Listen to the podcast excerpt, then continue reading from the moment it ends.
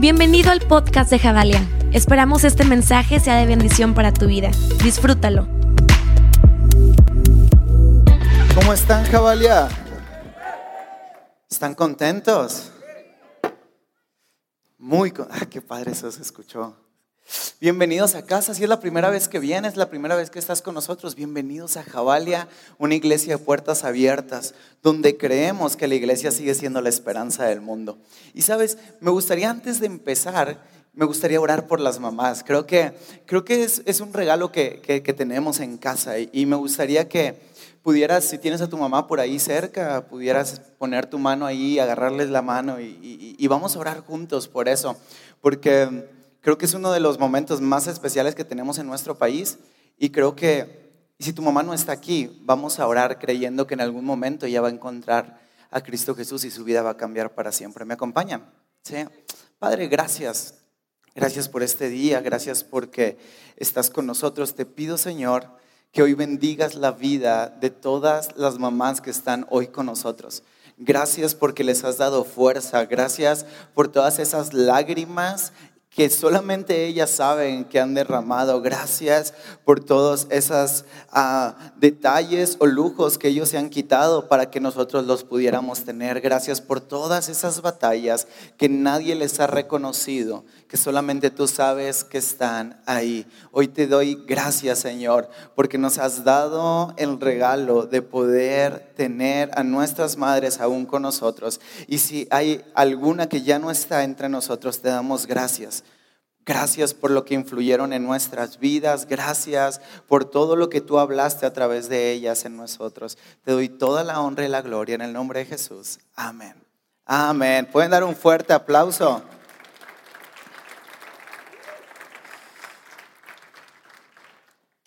Pues bienvenidos a el segundo episodio de nuestra serie. ¿Cómo se llama? Hogar con H de Jabalia. ¿Sabes? Y a lo largo de esta serie hemos hablado un poco acerca de qué es la iglesia. Creo que es uno de los temas más interesantes que pudiéramos hablar, porque la gran mayoría de nosotros decimos, hey, voy a la iglesia, pero la iglesia tiene muchos sazones. La iglesia a lo largo del tiempo ha tenido muchas variaciones. Una vez me dijo una persona, oye, es que sí me gusta Jabalia, pero no parece una iglesia, ¿no? O sea, está padre, pero yo llegué ahí y yo dije, eso no es una iglesia. Si alguien estuvo o ha estado con nosotros desde eh, el venio que tuvimos en Cedros, era, era súper oscuro. O sea, era realmente oscuro. Lo teníamos absolutamente, no se veía nada, absolutamente nada, solamente el stage. Y era como un ambiente un poquito más dark, ¿no? Y, y había gente que decía, hey, es que eso no parece una iglesia.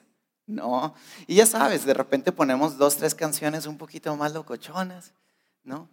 y, los de worship le echan más enjundia y la gente dice, hey, eso no es una iglesia, ¿no? Porque tenemos conceptos de qué debería de ser o cómo debería de ser una iglesia. Creo que más bien es eso, tenemos un concepto de cómo debería ser la iglesia porque no tenemos un concepto de qué es la iglesia. Y entonces empezamos a tener muchos conflictos en el camino del tiempo porque nos damos cuenta que la iglesia tiene muchas formas, que la iglesia tiene mucho movimiento, que la iglesia tiene muchas maneras de ser, pero en un momento esas formas, esa manera de ser empieza a cambiar y entonces es ahí donde nosotros podemos resistirnos un poco al cambio. ¿Podemos ser honestos aquí? Sí, estamos en casa. Vamos, relájense, disfruten el domingo. Estamos en casa. ¿Sí? alguien le cuesta hacer cambios en su vida? Si alguien es difícil, si yo tú ya tienes algo bien establecido y que te cambien de última hora, ¿te molesta eso? Es como, hey, yo ya tengo todo bien establecido, yo estoy acostumbrado a cierta cosa, ¿por qué me van a cambiar eso? ¿No? Y creo que uno de los miedos más grandes del ser humano es el cambio es atrevernos a hacer cosas diferentes. Solamente piensa tu rutina cinco minutos y te aseguro que la gran mayoría de los días haces exactamente las cosas de la misma manera. O sea, hay veces que tenemos mañas que ni siquiera nos damos cuenta de hacer una cosa y automáticamente la otra y luego la otra y luego, y no nos damos cuenta que eso está ahí, pero es natural de nuestra vida, ¿no? O sea, tenemos ciertas cosas que se vuelven parte de nuestra cotidianidad y que nos es difícil dejar.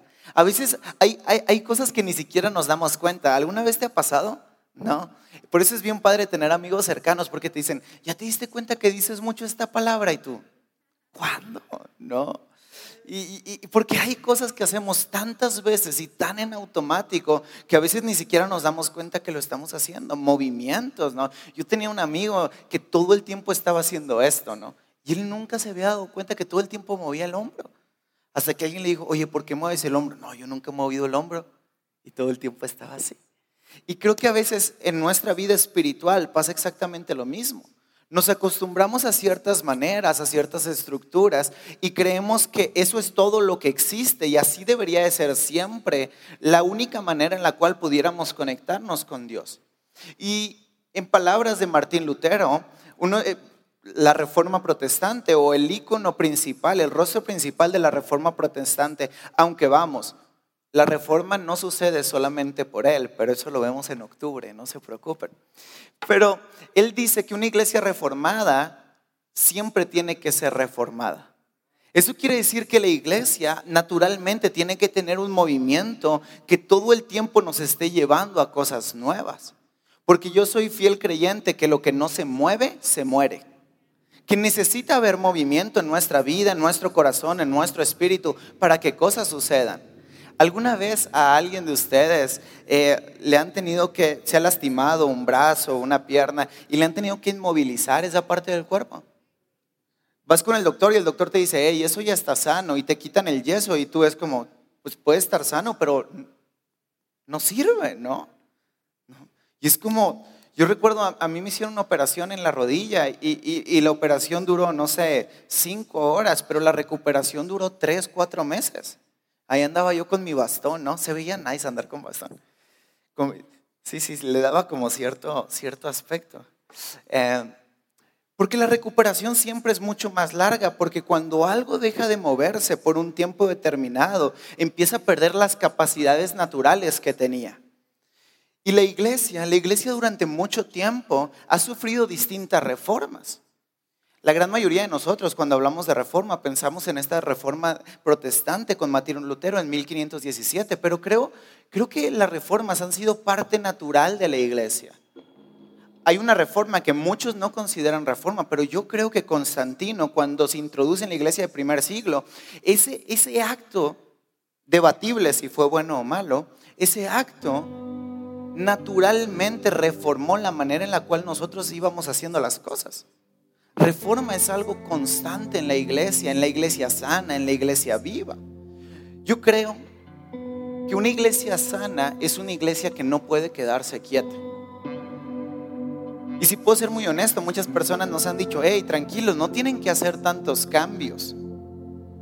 Pero creo que, creo que exactamente esos cambios es la diferencia entre que esto que hacemos sea una organización a que seamos un órgano. Porque un órgano, un órgano tiene movimiento, un órgano se extiende, se contrae, un órgano un día se siente bien, al día siguiente anda medio enfermo. Un órgano tiene variables, un órgano naturalmente tiene diferentes estados.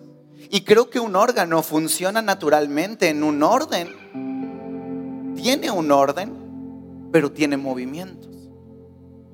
Y creo que el miedo al cambio nos ha llevado a lo largo de la historia y obviamente ha traído ciertos beneficios a estandarizar protocolos que nos lleven a cumplir con determinadas metas. No sé si están aquí conmigo, ¿me explico? ¿Alguien puede compartir conmigo hoy? Sí. ¿Pueden ir conmigo? Sí. No me gusta hablarle solo al de la cámara. Sí.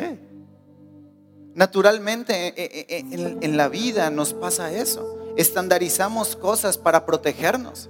Tenemos tanto miedo a que cosas salgan de lo que nosotros tenemos en nuestro control que decidimos estandarizar cosas para que, para que el menor riesgo sea posible en mi vida. Estandarizamos relaciones, estandarizamos espiritualidad, estandarizamos amistades, estandarizamos matrimonios, estandarizamos todo. Todo funciona de cierta manera para que mi vida no sea herida, porque el sistema es seguro. Pero en el reino al revés de Jesucristo, la inseguridad se vuelve la verdadera virtud de descubrir la posibilidad de lo nuevo que Jesucristo quiere hacer. En el reino al revés de Jesús las cosas funcionan de manera completamente diferente. Lo que tú crees que es seguridad naturalmente te puede llevar a la muerte. Pero cuando tú das un brinco de fe, cuando te atreves a no tener paracaídas y aventarte a una nueva experiencia con Jesús, descubrirás que no hay nada más seguro que creer en lo que su palabra ha dicho para tu vida.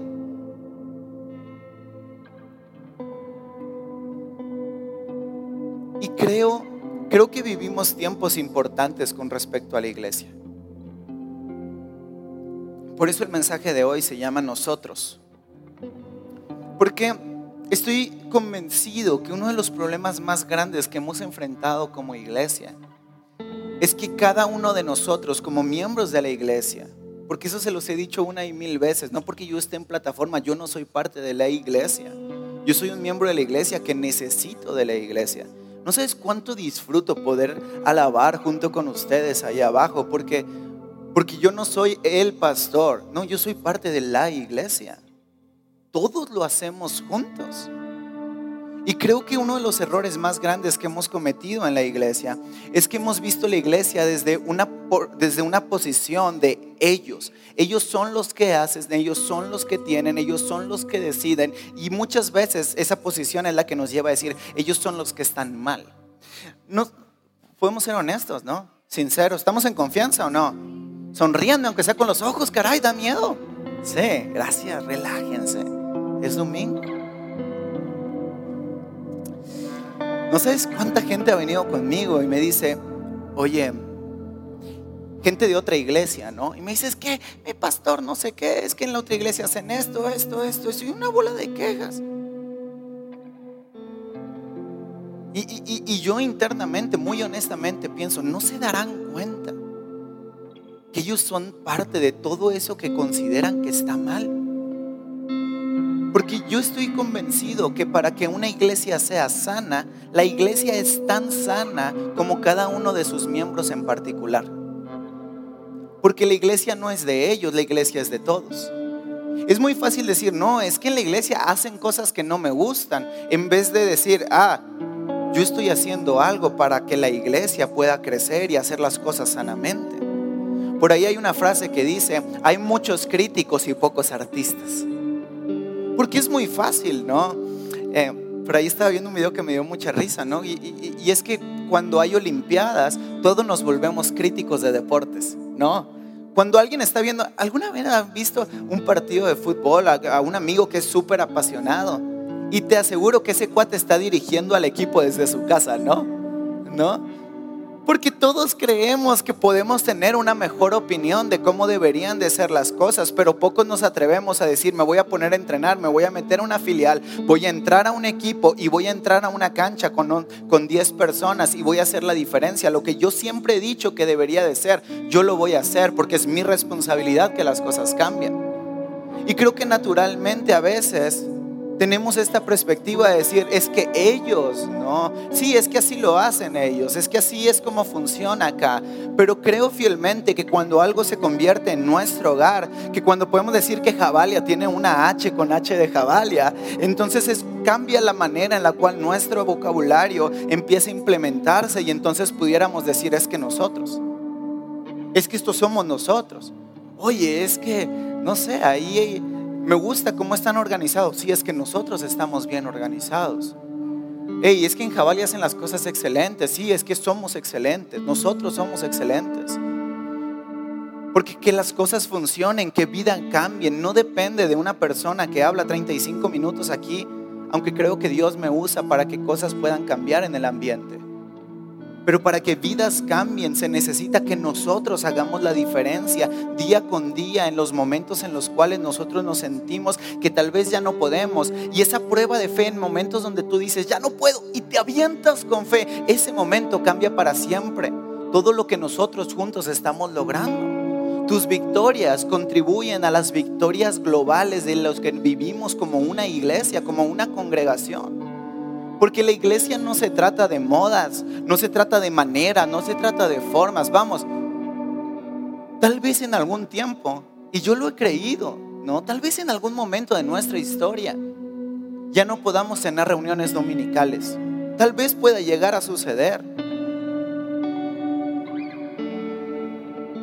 Pero la comunidad, estoy seguro que se fortalecerá Porque la iglesia es tan fuerte como cada una de las piedras vivas que en su individualidad tienen una relación con Cristo para que en lo colectivo podamos cambiar al mundo.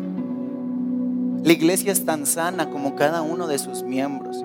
La iglesia se siente tanto el amor de Dios como cada uno de sus miembros siente el amor de Dios en lo individual antes de venir a la iglesia. Porque durante años hemos tenido esta perspectiva. Es que voy a los de la iglesia, voy a la iglesia, voy a ver qué pasa allá. No, sí, es que tengo que... Pero ¿cuántas veces antes de venir decimos, hey Dios, voy a orar por mi iglesia? Si podemos ser honestos, porque eso dice la estadística, menos del 5% de las personas que asisten a una congregación oran por su congregación.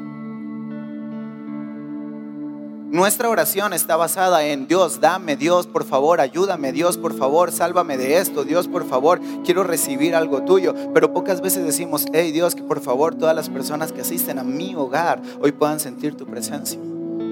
Vamos, alguna vez, vamos a ser honestos, tal vez no todos lo hayan sentido, pero pueden levantar su mano en honestidad las personas que alguna vez en esta casa han sentido la presencia de Dios, pueden levantar su mano. Gracias. ¿Te imaginas lo que lograríamos? Si 20 minutos antes de salir de nuestra casa hubiéramos clamado para que Dios hiciera hoy un servicio inolvidable. ¿Te imaginas lo que lograríamos en conjunto? Si no son solo algunos los que vienen conectados con Dios, si todos somos los que aportamos una espiritualidad que puede hacer que el ambiente cambie, y que las cosas se transformen. ¿Te imaginas lo que pasaría si dejáramos de decir, sí, es que son ellos los que hacen el ambiente, sí, es que es el pastor de quien depende la espiritualidad de la iglesia, sí, es que depende que de los de worship hayan estado conectados con Dios para que las cosas sucedan. Te puedo decir algo, si alguno de ellos tal vez hoy no vino conectado con Dios, tu espiritualidad y tu conexión con Dios puede hacer que el ambiente cambie. Y tal vez tú eres lo que necesita la persona que está aquí arriba. Porque tenemos esta inconsciencia en nuestra mente, porque vemos una brecha entre lo que la plataforma provoca. ¿No? Vemos esta plataforma y, y, automáticamente creemos que la gente de arriba es de donde nosotros vamos a vivir, de donde vamos a depender, pero no funciona así. La Biblia es clara, cada uno de ustedes son una piedra viva que edifica un reino. Si tu corazón es una piedra viva en una estructura del reino de los cielos, mi pregunta es, ¿esa piedra hoy está fuerte? ¿Esa piedra hoy es espiritual? ¿Esa piedra hoy está libre de juicio? ¿Esa piedra hoy está sana? ¿Esa piedra hoy genuinamente viene a la iglesia no solo a recibir, sino a dar? Porque yo creo que más bienaventurado es dar que recibir. Porque tenemos esta idea que durante años se nos ha hecho, es que voy a la iglesia a recibir. De hecho, esa es la palabra que usamos, voy a recibir. No, cuando alguien nos sirve, dice, ella es que voy a recibir, es que hoy me toca recibir. Pero yo creo más bien que nuestro trabajo como creyentes, que es un creyente, una persona que su vida estaba en obscuridad y la luz de Cristo la cambió. Esas personas que dicen, yo genuinamente, si no hubiera sido por Cristo Jesús, yo no pudiera seguir respirando. Yo creo que cuando Jesús te rescata verdaderamente, cuando sabes genuina y verdaderamente la porquería que había en tu interior y de dónde Dios te salvó y de dónde Dios te liberó y de dónde Dios te rescató, no puedes ir por la vida intentando recibir porque entiendes que ya recibiste todo, que es una oportunidad para que nosotros podamos dar, podamos abrir nuestros brazos, podamos ir por más personas, podamos demostrar el amor. Hay gente que durante toda su vida tiene ese síndrome de extender la mano para que todo, porque todo nos merecemos, porque todo lo queremos, porque todo es para nosotros. Pero en el reino de los cielos no funciona así. En el reino de los cielos, entre más das, más bendecido eres. Entre más te despojas, más abiertas están tus manos para recibir más. Hay gente que quiere recibir mucho de Dios, pero tiene tanto en sus manos que ya no tiene la capacidad de agarrar algo más. Hay gente que durante mucho tiempo me dice, es que tengo problemas financieros, tengo problemas financieros. Y cuando le preguntas, oye, ¿eres generoso? pues te estoy diciendo que tengo problemas financieros. Vamos, y no estoy hablando solamente de generosidad en la casa. Porque creo que eso es básico de una persona que, o sea, una persona que genuinamente ha nacido de nuevo en su corazón y que ama la obra de Cristo Jesús. O sea, eso es natural. Estoy hablando de, ah, tengo un problema económico. Pero estoy viendo a alguien que también la está pasando súper mal. Le voy a dar la mitad de lo que yo tengo. David, ¿qué estás diciendo? ¿Quieres saber por qué la iglesia durante tantos años ha sido atacada durante muchas, de muchas maneras distintas y seguimos firmes y seguimos fuertes, porque la iglesia del primer siglo nos dejó un estándar muy marcado. Dice que tenían todas las cosas en común. Dice que si alguno tenía un problema económico, otros vendían terrenos para pagar los problemas económicos de todos los demás. Era una, era una congregación generosa. Era un movimiento de personas que no estaban basados solamente en un ambiente estructural. Eran personas que durante toda la semana decían, es que esto no se trata de ellos, esto se trata de nosotros. Somos parte de un movimiento, somos parte de una nueva generación, somos parte de lo que Jesús está haciendo en la tierra. Yo quiero dar, yo quiero hacer, yo quiero participar, yo quiero estar. Lo he visto, la Biblia es verdad. Si tú sigues principios que la Biblia establece, naturalmente resultados vendrán. Hay gente que me dice, ¿cómo puedo saber que eso es verdad? Te reto. Hazlo por unos meses.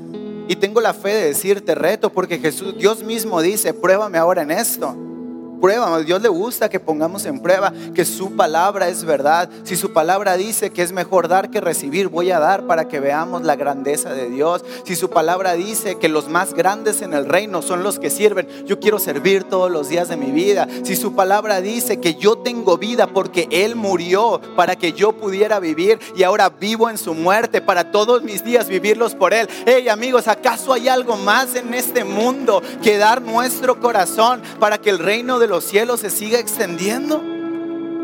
Pero si seguimos viendo a la iglesia como ellos y no como nosotros, difícilmente lograremos el impacto que Dios ha pensado para la iglesia.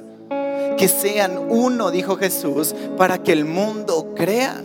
Podemos tener muchas estrategias. Es más, déjame decirte algo. La estructura dominical, la música, luces, pantalla, lo que sea, son estrategias para llevar el mensaje de Cristo Jesús.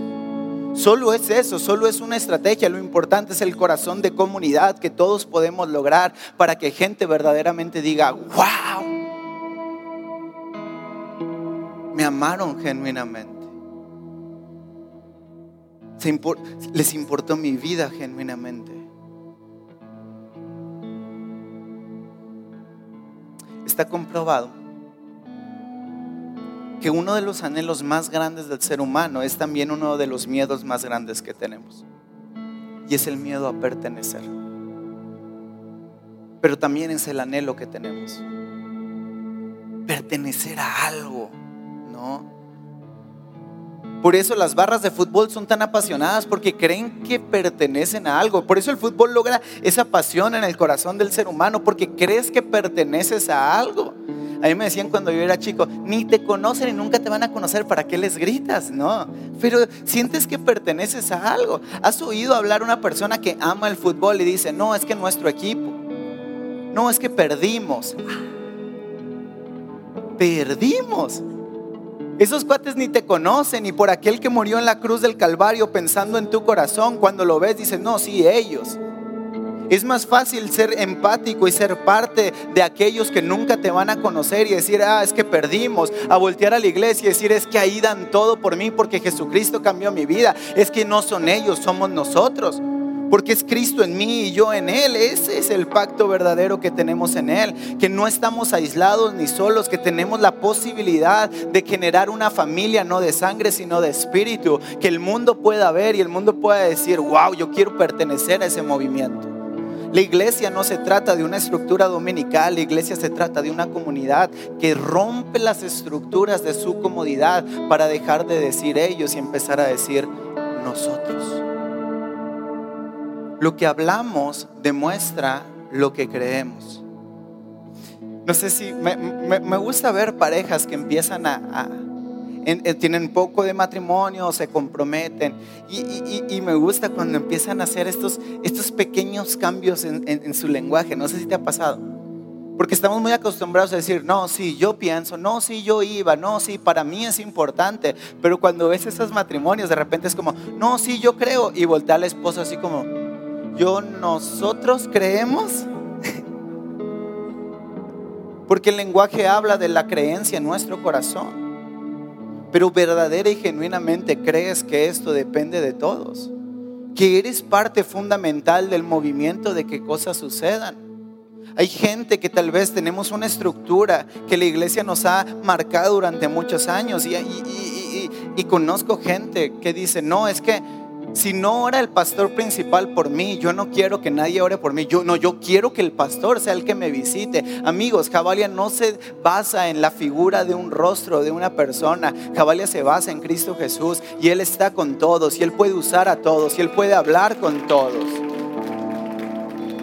Por eso tenemos varias manos, por eso hay un equipo pastoral que puede genuinamente ir y no necesita ir un pastor principal porque no es principal, solamente porque sea más que alguien.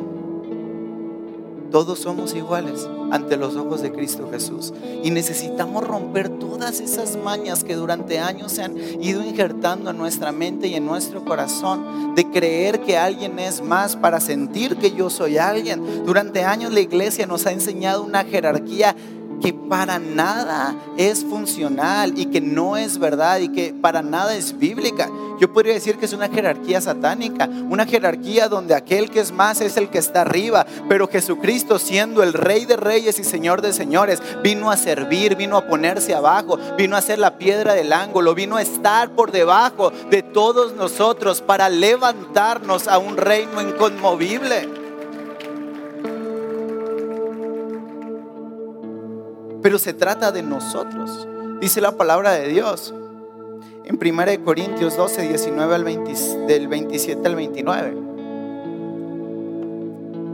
Me encanta, dice, si todos ellos fueran un solo miembro, ¿qué sería del cuerpo? ¿Te imaginas un dedo nada más que eso fuera todo el cuerpo? Sería súper inútil, ¿no? O sea, ni, ni siquiera funcionaría. Lo cierto es que hay muchos miembros, pero el cuerpo es uno solo. El ojo no puede decirle a la mano, no te necesito. Ni puede la cabeza decirle a los pies, no los necesito. Al contrario, los miembros del cuerpo que parecen más débiles son indispensables y a los que nos parecen menos honrosos los tratamos con, eh, con honra especial y se les trata con especial modestia a los miembros que no parecen menos presentables, mientras que los más presentables no requieren tan trato especial. Así Dios ha dispuesto los miembros de nuestro cuerpo, dando mayor honra a los que menos tienen, a fin de que no haya divisiones en el cuerpo, de que no haya qué? Fin de que no haya divisiones en el cuerpo, sino que sus miembros se preocupen por igual los unos a los otros. Si uno de los miembros sufre, los demás comparten el sufrimiento.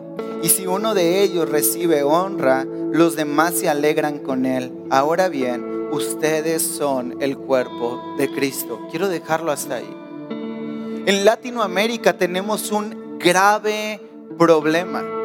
Y sabes, yo pensaba que era muy generalizado, pero es bien interesante que gente de otros países ve la iglesia mexicana con un severo problema.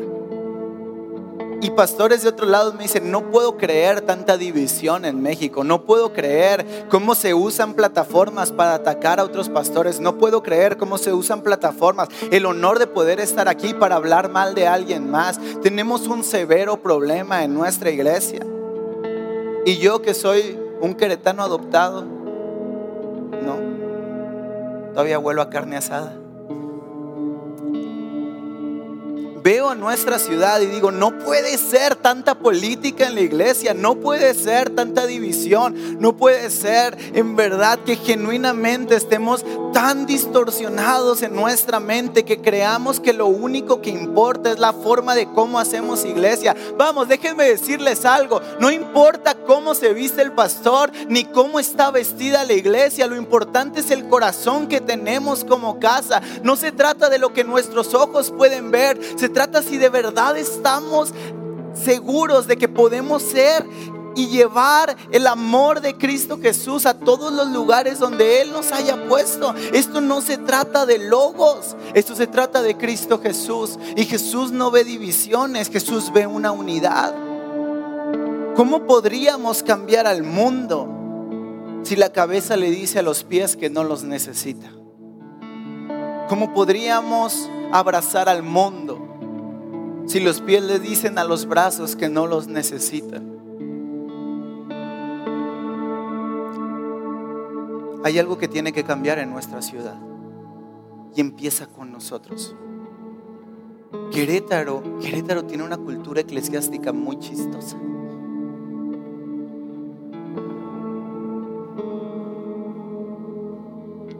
Pero no va a cambiar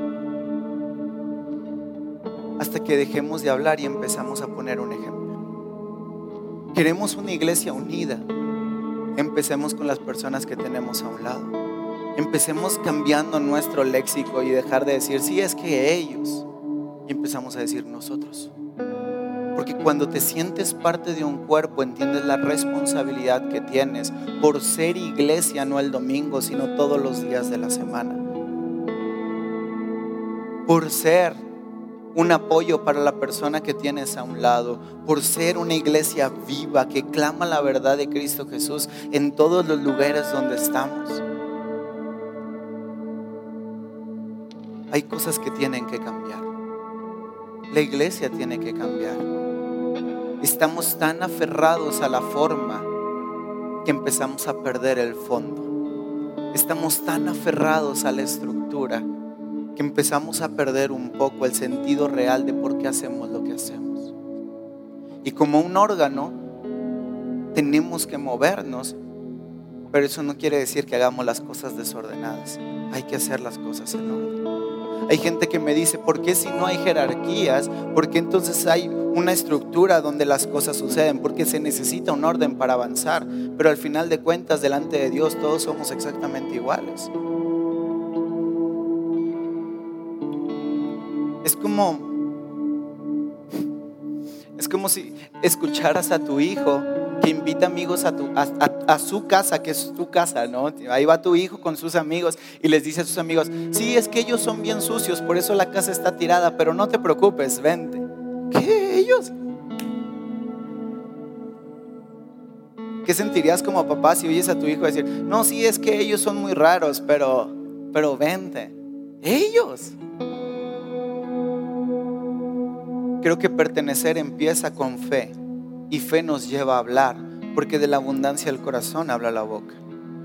Y la Biblia es clara en Salmo 133, cuán hermoso es habitar los hermanos juntos en armonía. ¿Sabes? El día que no podamos hacer reuniones dominicales, lo único que nos quedará es la fraternidad real en la cual nosotros nos podemos abrazar, unir y caminar para cambiar genuinamente el rumbo hacia donde va esta humanidad. El mundo no va a creer con buenos mensajes. Pudiéramos llenar redes sociales del mensaje de Jesús. Pero el mundo solo va a cambiar cuando el amor sea manifiesto entre cada una de esas personas que confiesan con su boca que Jesús es su Señor y Salvador.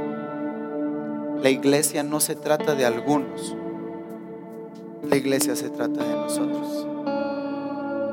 Vamos, quiero que lo digas con fe, si lo crees. Y digas, la iglesia no se trata de ellos.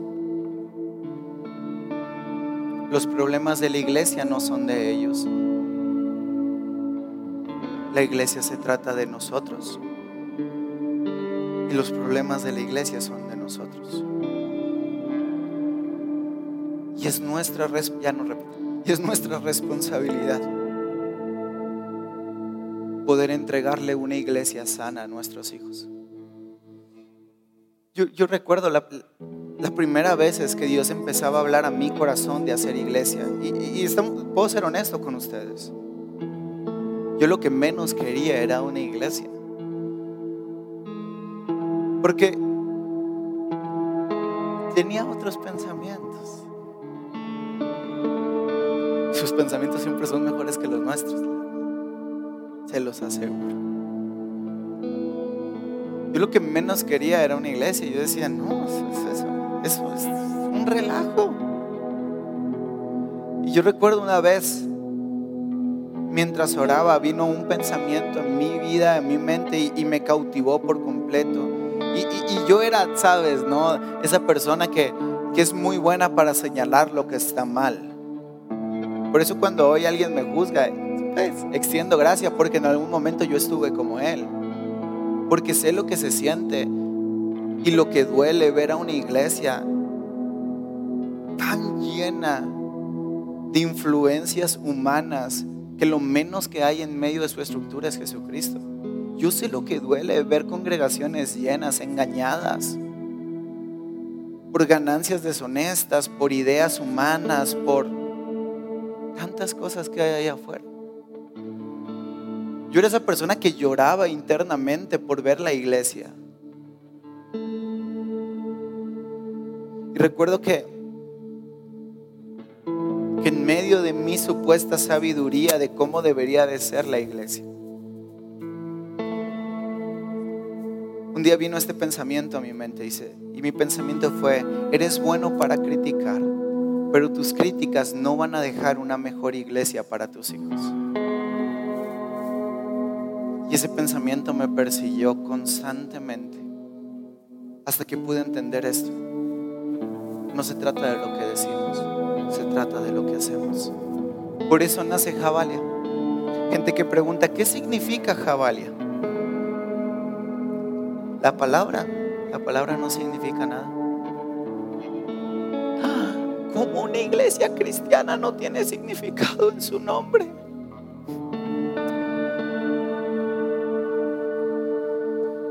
La palabra no significa nada. Es la idea.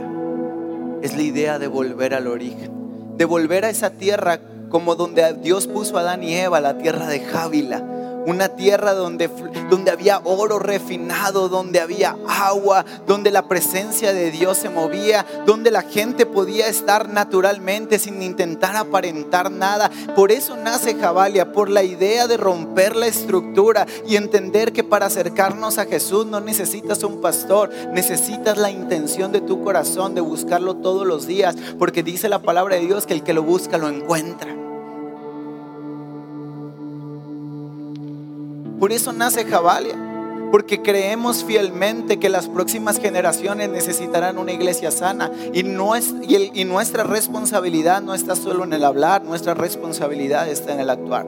Por eso decidimos abrir un ambiente como este, donde gente sin pretensiones puede ser honesta y vulnerable y caminar por la vida siendo quien es, porque sabe que Jesucristo está con él en todo lo que emprende.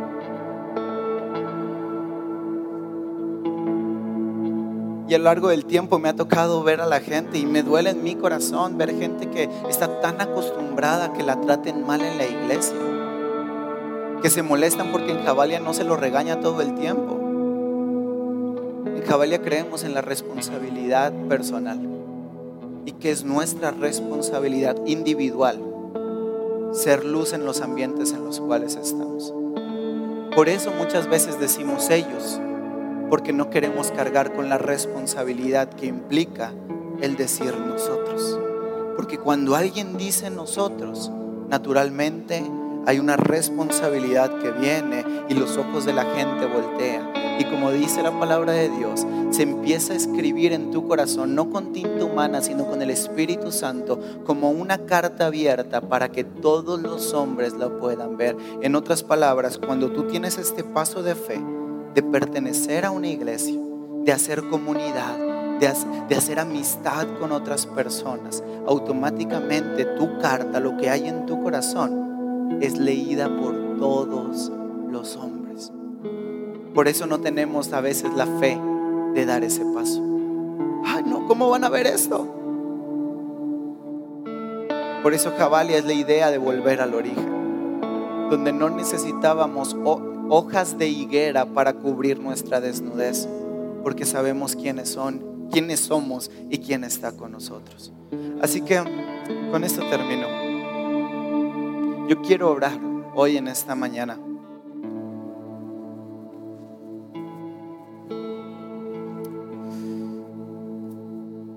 Para que haya fe.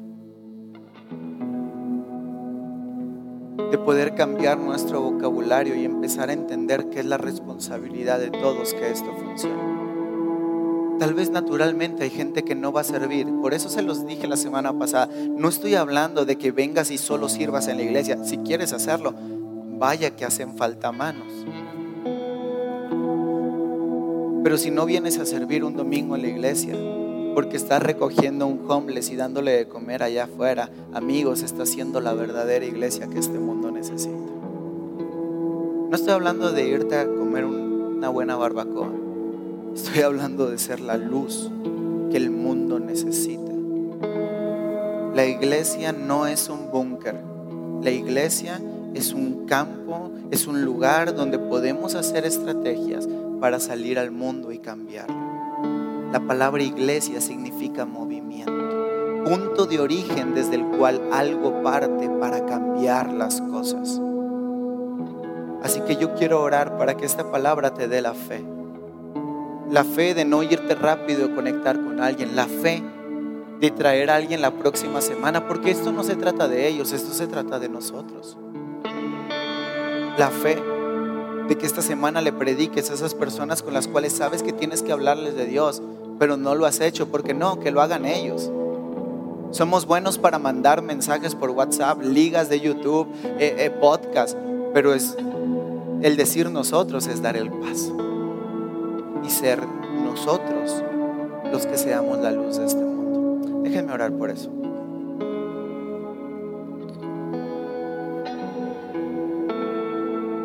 Jesús.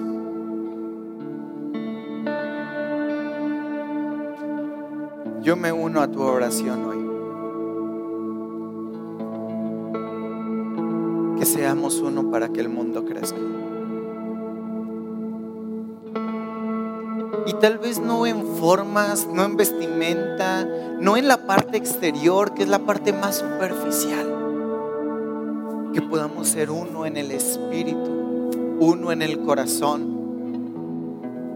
Te pido en el nombre de Jesús que si hay alguien en este lugar que viene de alguna otra congregación y trae juicio en su mente contra otro líder, contra otro sistema, hoy en el nombre de Jesús, yo te pido que traigas la fe para perdonar que traigas la fe para soltar, que traigas la fe para amar a tu iglesia una vez más. Yo te pido hoy en el nombre de Jesús que puedas unir nuestros corazones para verdaderamente caminar como una unidad llena de tu Espíritu Santo para cambiar el mundo que nos rodea. Padre, ayúdanos a entender que esto no se trata de un momento, que tú no moriste en la cruz del Calvario solamente por un domingo, tú moriste en la cruz del Calvario para que experimentemos tu presencia todos los días de la semana. Padre, en el nombre de Jesús, infunde fe en tu iglesia para romper por completo todos esos esquemas antiguos, esas ruinas en nuestra mente de lo que quisiéramos que fueran y ayúdanos a ver el futuro que tú tienes para la iglesia. Padre, en el nombre de Jesús, danos la fe para agarrarnos de la mano fuerte y aún en presencia del Armagedón mantenernos firmes en nuestras convicciones y en nuestra fe. Danos la fe para poder agarrar y abrazar la vida de alguien más y juntos caminar hacia lo nuevo que tú tienes para la iglesia en Querétaro. Yo creo con fe, Señor, que hoy empieza un movimiento aquí en casa donde corazones empiezan a perdonar, donde personas empiezan a pertenecer, donde gente empieza a tener comunión y naturalmente otras personas voltearán a vernos y empezará a haber un movimiento de unidad, un movimiento de paz. Hoy en el nombre de Jesús oro por toda enemistad en nuestra ciudad, en la iglesia y te pido Espíritu Santo, purifica a tu iglesia, saca todo pensamiento humano, que Jesús vuelva a ser el centro de la motivación de la iglesia. Que Jesús vuelva a ser el anhelo y el deseo de por qué hacemos lo que hacemos. Hoy en el nombre de Jesús oro por cada líder líder y cada pastor de nuestra ciudad y lo levanto delante de ti creyendo con fe que tú eres su rey y su Señor. Oro por la economía de cada iglesia de nuestra ciudad y te pido que abras las puertas de los cielos para que haya iglesias sanas, iglesias fuertes, iglesias con influencia, para que nuestra ciudad pueda voltear a verte. Hoy en el nombre de Jesús, hoy oro por cada familia pastoral. Solo tú sabes lo que están viviendo, solo tú sabes las, las críticas, el juicio que hay sobre ellos. Hoy en el nombre de Jesús te pido que tú los traigas a ti, que tú los levantes, que tú les des fuerza y que podamos decir con un corazón humilde y sincero que en Querétaro hay no solo una congregación, sino que en Querétaro se levanta una iglesia fuerte para cambiar las circunstancias que hoy vivimos. Hoy en el nombre de Jesús, en el nombre de Jesús, creo, creo con fe que hay heridas que están siendo sanadas. Creo con fe que hay ideas torcidas que hoy se están alineando a la verdad de Jesús. Creo con fe. Siento en mi corazón que hay gente que genuinamente ha cargado durante mucho tiempo un coraje con la iglesia porque piensa que posición es crecimiento. Y hoy el Espíritu Santo está quitando todas esas ideas que el mundo y, una falsa enseñanza nos han implantado. Y hoy Jesús está diciéndonos, no necesitamos posición, necesitamos relación. No se trata de plataformas, se trata de la plataforma de nuestro corazón. Hoy creo con fe que hay libertad y hay paz, que hay ambiente de perdón en la casa y que tu Espíritu Santo está haciendo que todas las cosas sean nuevas. Y todo esto lo pido en el nombre que sobre todo nombre, en tu nombre. Amén.